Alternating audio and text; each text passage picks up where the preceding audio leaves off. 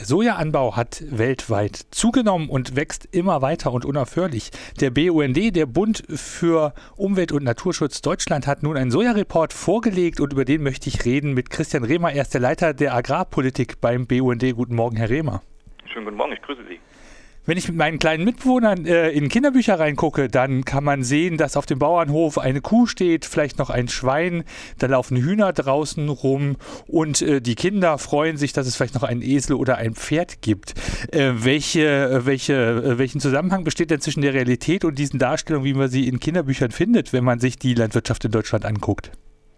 Also das von Ihnen beschriebene Szenario äh, eines Bauernhofes, den finden Sie in Deutschland in dieser Art und Weise äh, kaum. Also wenn Sie einen finden, sagen Sie mir bitte Bescheid. Ähm, heutzutage ist das so, dass äh, natürlich viel mehr Tiere gehalten werden, als es in so einem Buch dargestellt werden kann. Ähm, das geht auch nicht in die Dutzende, sondern eher in die Hunderte oder, äh, wenn man an Schweine oder auch gerade an Geflügel denkt, in die Tausende. Hinzu kommt, dass die äh, Bäuerinnen und Bauern oder auch die Agrarbetriebe großflächige äh, Flächen bewirtschaften müssen zum Anbau zum Beispiel von Getreide, ähm, zur Bewirtschaftung von Grünland, äh, um, um Heu zu kriegen, zum Beispiel für die Tiere, für Mais oder eben halt auch äh, für den Futtermittelanbau.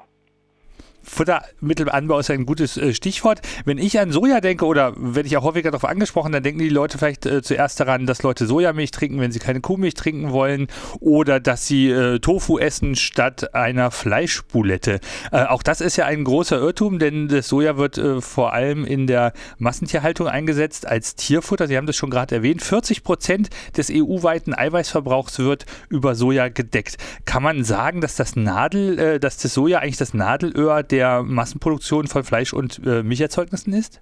Also es ist auf jeden Fall das Schmiermittel.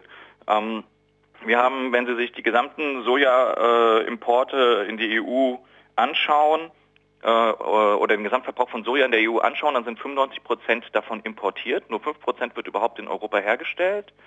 Und äh, 95 Prozent insgesamt von dem Soja, was wir haben, nutzen wir genau für das, was Sie gesagt haben. Also die Tierproduktion, die Produktion von Fleisch, von Milch, und äh, die äh, tierhaltenden Betriebe, und das sind auch nicht nur äh, Großbetriebe, sondern natürlich auch, auch kleinere Betriebe, nutzen äh, Eiweißfuttermittel und da halt wie gesagt hauptsächlich Soja, um quasi das Letzte aus den Tieren noch rauszuholen, um halt quasi die, die, ähm, die Produktivität des Tieres, zum Beispiel Milch oder Fleischwachstum, noch höher zu schrauben, als man es nur mit anderen Futtermitteln machen könnte.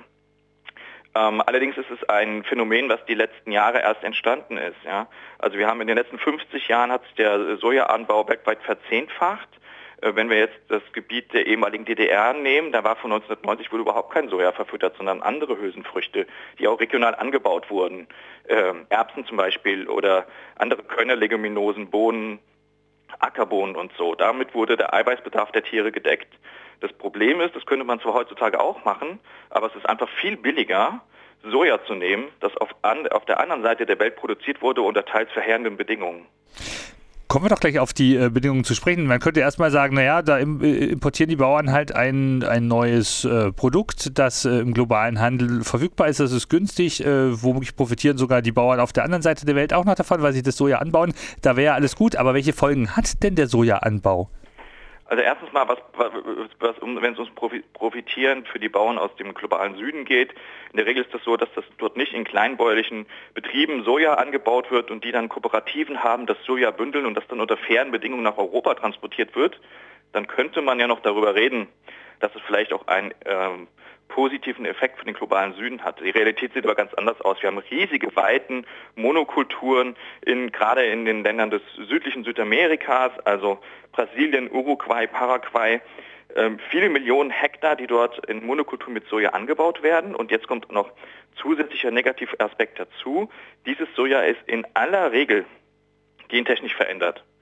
Ähm, die gentechnische Veränderung ist so, dass das Soja eine, äh, eine Dusche, eine, eine, ein Spritzen mit einem äh, Pflanzenschutzmittel äh, überleben kann. Ein sogenanntes Totalherbizid, zum Beispiel Roundup ist ja vielleicht dem einen oder anderen Hörer ein Begriff. Und alle Pflanzen sterben, nur die gentechnisch veränderte Pflanze stirbt nicht. Also das, damit haben wir sowohl keinen sozialen äh, positiven Effekt und wir haben einen zusätzlichen ökologischen negativen Effekt, weil natürlich alle anderen Pflanzen vergiftet werden. Hinzu kommen weitere soziale Probleme, nämlich durch die illegale Landnahme, die Gier nach Land für die großen Agrarkonzerne, also Vertreibung von Indigenen, von Kleinbäuerinnen und Kleinbauern, die danach, wenn sie vertrieben wurden, wenn sie Glück haben, noch als Tagelöhner auf den Plantagen arbeiten dürfen. Also sind viele soziale und ökologische Probleme, die ähm, mit dem Sojaanbau verbunden sind. Und das Ganze, um wieder nach Europa zurückzukommen, hat ja irgendwie damit zu tun, wie viel Fleisch wir essen, wie viel Milch wir essen, wie wir was kaufen und wie das äh, produziert wird. Jetzt ist die Diskussion um Fleisch- und Milchkonsum ja eine schwierige Angelegenheit. Bündnis 90 Die Grünen haben im letzten Wahlkampf da, ich sag mal, salopp eins auf die Nase bekommen, als sie gefordert haben, dass es in den Kantinen einen Tag geben soll, wo es kein Fleisch gibt. Viele Menschen betrachten das jetzt erstmal als so eine, naja, besserwisserische äh, Verzichtsethik, die sie da an den Tag legen und sagen, ja, Leute, esst doch einfach mal weniger Fleisch. Wie könnte es denn gelingen, die Diskussion in eine andere Richtung zu äh, drehen? Ja, also ich kann natürlich verstehen, wenn Leute sagen, ich möchte mir nicht von irgendjemandem und schon gar nicht von irgendwelchen Umweltschützern oder einer Partei, die ich vielleicht nicht mag, vorschreiben lassen, äh, wie ich esse. Das kann ich erstmal grundsätzlich verstehen. Das möchte niemand gern, auch die Dieselfahrer möchten sich nicht verbieten lassen, in irgendwelche Teile der Städte zu fahren. Aber, und da passt das Beispiel wirklich auch ganz gut, es geht ja auch um, um unser Allgemeinwohl. Im Fall des Diesels geht es um unsere gemeinsame Luft, um die Gesundheit von allen. Im Fall des Sojas geht es auch darum. Es geht um die Gesundheit natürlich von Menschen außerhalb von Deutschland. Es geht um ökologische Zusammenhänge das heißt, wenn wir das Ganze auf das Thema Fleischkonsum äh, runterbrechen, geht es um Umweltfragen, es geht auch um Klimafragen und es geht, und dann kommen wir auf das Individuum zurück, auch um die Gesundheit. Also wir, es gibt ja so eine Gesellschaft äh, für Ernährung in Deutschland, die empfiehlt, wie viel Fleisch wir essen sollen. Und wenn man sich die Zahlen anschaut, die die empfehlen und die Zahlen, die Realität sind, dann müssten wir unseren Fleischkonsum ungefähr halbieren, um schwerwiegende Krankheiten, die mittlerweile Volkskrankheiten sind in Deutschland, ähm, um das Risiko daran zu reduzieren. Das heißt, es würde auch im Interesse eines jeden liegen, seinen Fleischkonsum zu reduzieren. Jetzt könnte man noch überlegen, ja, was hat das denn für Auswirkungen auf die Bauern? Weil sagen wir mal, jetzt, wir alle würden jetzt auf einmal ab morgen nur noch halb so viel Fleisch essen, dann würden ja sagen, im Moment, dann kann ich ja nur noch die Hälfte meiner Tiere halten. Oder ich muss es alles ganz billig auf den Weltmarkt exportieren, was übrigens auch gemacht wird. Deswegen sagen wir, wir wollen auch die Tierhaltung umbauen. Wir wollen, dass es den Tieren besser geht, dass die besser gehalten werden. Das kostet Geld. Ne, stellen Sie sich vor, Sie haben ein Schwein, das nur irgendwo in einer dunklen Ecke auf einem Spaltenboden steht, ganz eng eingefärbt mit vielen anderen. Oder Sie haben ein Schwein, das doppelt so viel Platz hat, auch raus kann und auch Stroh zum Spielen hat. Das kostet alles Geld, man muss es betreuen, man braucht mehr Platz und hat weniger Schweinefleisch am Schluss. Heißt also, der Fleischpreis muss steigen, um den Bauern einen gleich hohen Erlös am Schluss ähm, auch irgendwie geben zu können, damit er genauso viel verdient, weil der soll ja nicht am Schluss derjenige sein, der in der gesamten äh, Kette der Verlierer ist. Kann man noch die Frage stellen, wie machen wir das mit den Menschen, die besonders wenig Geld haben, alle Geringverdiener und Hartz IV? Da ist aus meiner Sicht ganz klar, Agrarpolitik ist nicht Sozialpolitik, das kann Agrarpolitik nicht leisten, aber sie darf sich natürlich nicht vor diese Verantwortung wegducken. Deswegen ist unsere Position als Bund ganz klar. Wir sind äh, für eine Anhebung des gesetzlichen Mindestlohns und wir sind auch ganz klar dafür, dass Hartz IV ähm, äh, so äh, ausgerechnet sein muss, dass man sich davon gut und gesund ernähren kann. Das ist momentan nicht der Fall.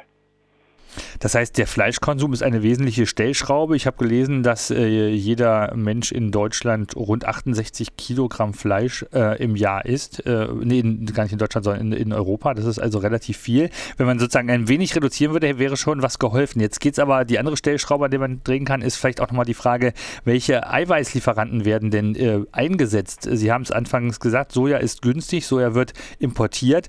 Der BUND macht jetzt Vorschläge, wie man auch zu Alternativen kommen kann. Was wären denn Ihre Vorschläge?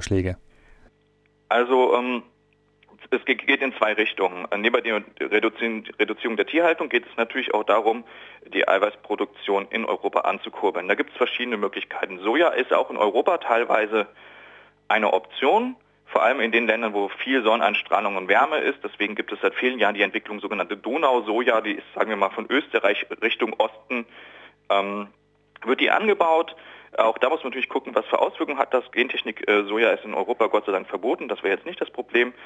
Aber ähm, da ist eine Entwicklung drin. Es gibt auch Forschung an Soja, auch in Niedersachsen. Also nicht so, dass das nur eine Frage vom äh, Mittel- und Südeuropa ist. Aber es gibt ja auch andere Möglichkeiten.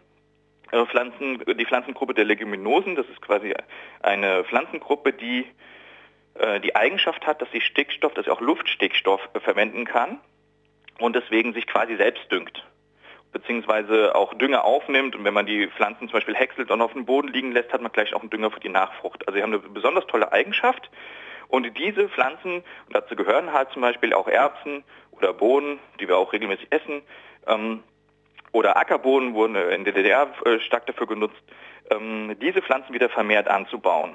Momentan ist es noch relativ unökonomisch im Vergleich halt zu dieser billigen Soja, von der muss man sich auch die Frage stellen, ob die so billig bleiben kann oder ob es äh, also ob es zum Beispiel so bleiben kann, dass die zollfrei importiert werden können nach Europa. Wenn man darauf Zölle erheben würde, würde sich natürlich auch gleich der Preis verändern. Und man könnte natürlich, und damit kommen wir zu einem ganz wichtigen Thema der nächsten ein, zwei Jahre, im Rahmen der EU-Agrarpolitik vorschreiben, dass ein bestimmter Prozentsatz der Felder äh, regelmäßig auch mit diesen Leguminosen angebaut werden soll. Das hilft nicht nur jetzt bei der konkreten Frage der Futtermittelversorgung, sondern es hilft auch den Böden, weil die einfach ähm, gut sind für die Bodengesundheit und für die Nährstoffkreisläufe im Boden. Also da sehen wir ganz viel äh, Entwicklungspotenzial, natürlich noch viel Diskussionspotenzial und auch ganz wichtig äh, viel Forschungspotenzial, weil äh, für alle Standorte noch nicht die optimale Lösung gefunden wurde. Man muss Bewegung in die Sache bringen, die Politik muss das aufnehmen und ganz entscheidend muss man natürlich auch sagen, wir müssen uns von dem Gedanken, billig und auf Kosten von Dritten Eiweiß nach Europa zu importieren, von dem Gedanken müssen wir uns entfernen. Eine letzte Frage, die das aufgreift, was Sie eben schon angedeutet haben. Am 24. Mai sind äh, Wahlen für das Europäische Parlament. Ähm, was wird sich denn Ihrer Meinung nach oder besteht denn die Hoffnung, dass sich danach etwas ändert? Denn die Agrarpolitik äh, ist natürlich eins der schwierigsten Themen, wo auch nationale Interessen natürlich eine große Rolle spielen, auch zwischen Ost- äh, und äh, West- und Osteuropa. Ähm, äh, glauben Sie denn, dass sich da, äh, dass es da eine Chance gibt, dass dort was umgesetzt wird? Also wenn man die Prognosen für die Europawahl sieht, dann ist es so, dass die antieuropäischen Kräfte wahrscheinlich äh, zulegen werden, ähm, äh, ist einhängige Meinung in, in allen Prognosen. Das ist, äh, find, finden wir als BND schon mal ein grundsätzliches Problem. Deswegen werben wir dafür, dass äh, egal welcher Partei man proeuropäische Kräfte wählt.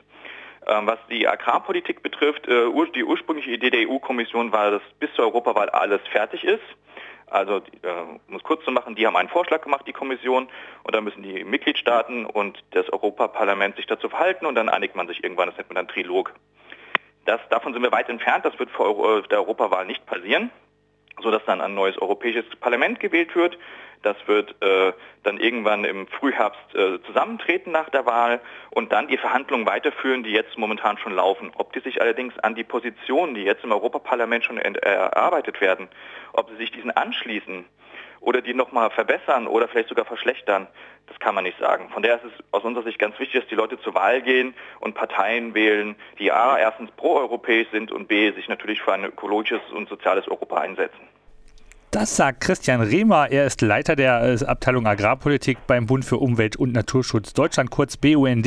Und wer jetzt den Soja-Report nochmal im Netz nachlesen will, der hat die Möglichkeit dazu auf der Seite des BUND. Einfach unter bund.net einfach Soja-Report eingeben. Da findet man äh, den. Der ist auch gar nicht so lang. Der hat nur 13 Seiten. Das heißt, den kann man auch äh, gut lesen. Und dort findet man das, was wir jetzt im Interview geklärt haben, nochmal äh, etwas detaillierter.